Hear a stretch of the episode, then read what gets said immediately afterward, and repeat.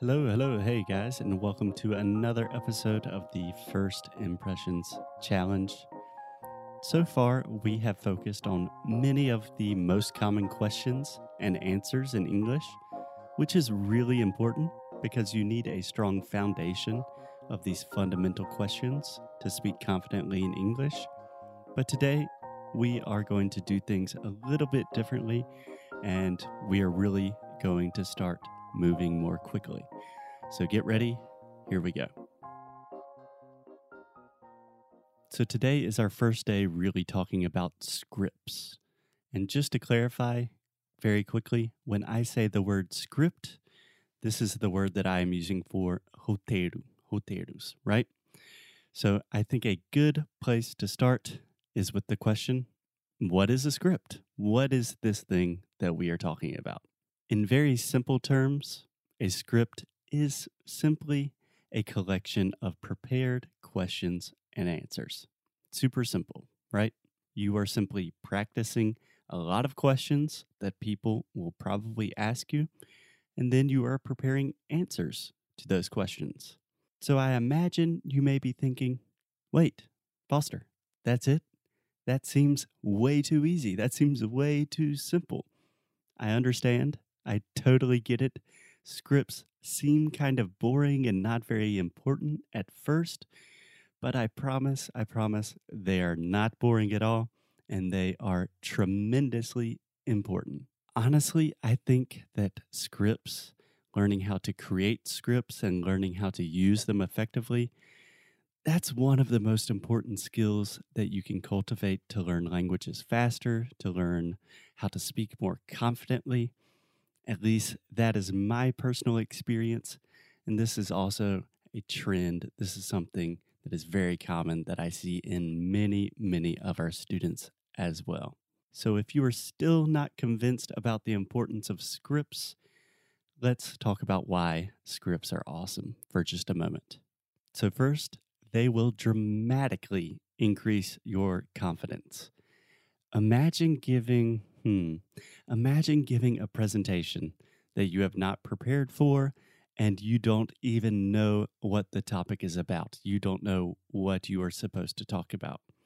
This is more or less what most people do when learning a new language. They study a lot of things, but they don't prepare for the actual conversation. So, this is what scripts allow you to do. They allow you to be prepared to speak with real people, and naturally, that preparation really improves your clarity, your confidence. It makes everything way better. Reason number two why scripts are awesome they give you so much more mental space. So, I think this is a really, really interesting and very important point, especially for me. You probably have not thought about it too much, but when you are speaking, speaking requires a lot, a lot of mental energy and effort, and especially speaking in a foreign language, that probably doubles the amount of energy and effort that you need. So, when you are having a conversation in a foreign language, you need to be fast, you have to be flexible. You really don't have time to think about different grammatical structures and vocabulary. It has to be more or less automatic. And having a script helps you achieve exactly that. And finally, last but not least, one more reason why scripts are amazing and you need to use them. They will help you make an awesome and really impressive first impression. And that's what this challenge is all about, right? Making a strong first impression. So that's what we are going to do. And just a side note here, I really understand the power and the impact of scripts from personal experience. So after practicing a lot of introductory scripts, it was so much easier for me to really get into deep conversations with native speakers, especially when I was learning Portuguese. So after saying things like, sei lá, meu nome é Foster, eu sou dos Estados Unidos, eu tenho 29 anos, eu estou estudando relações internacionais. I practiced these phrases many, many times. And then when I said those phrases in conversations, almost everyone immediately thought that my Portuguese was much, much better than it actually was in reality. So this can be a little intimidating because people start to speak fast, but it is extremely, extremely useful. So try to imagine the opposite situation for just a, mo- a moment. Imagine that you do not speak any English and an American guy is in Brazil and he comes up to talk to you. If this person says something like, I don't know, Olá, tudo bem? And you respond by saying, Sim, tudo bem, cara? E você, beleza? And he responds, Now, now entendo. Now fala bem português. Think about that.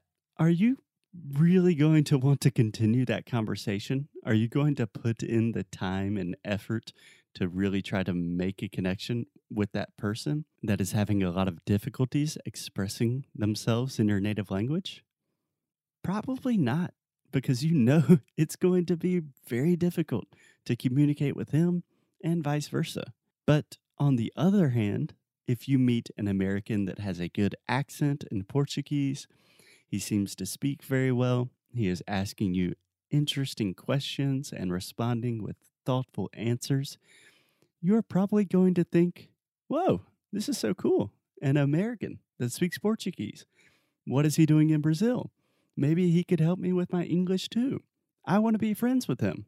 And that's the importance of practicing and really refining your script.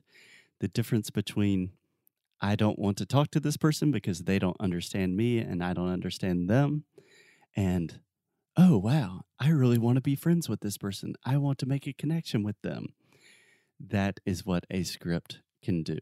So, as you can see, a few small changes can have a really, really big impact on your language experience. So, there are many, many, many, many more reasons why learning, training, practicing, and perfecting your script is so, so important and useful for your English but I think you understand the point. So for today, just think about this idea of scripts and think about how it could be useful and important to you. Tomorrow, we will give you an easy to follow, step by step process about how to create some introductory scripts that will really start to help you speaking more confidently in record time. I'll see you guys tomorrow.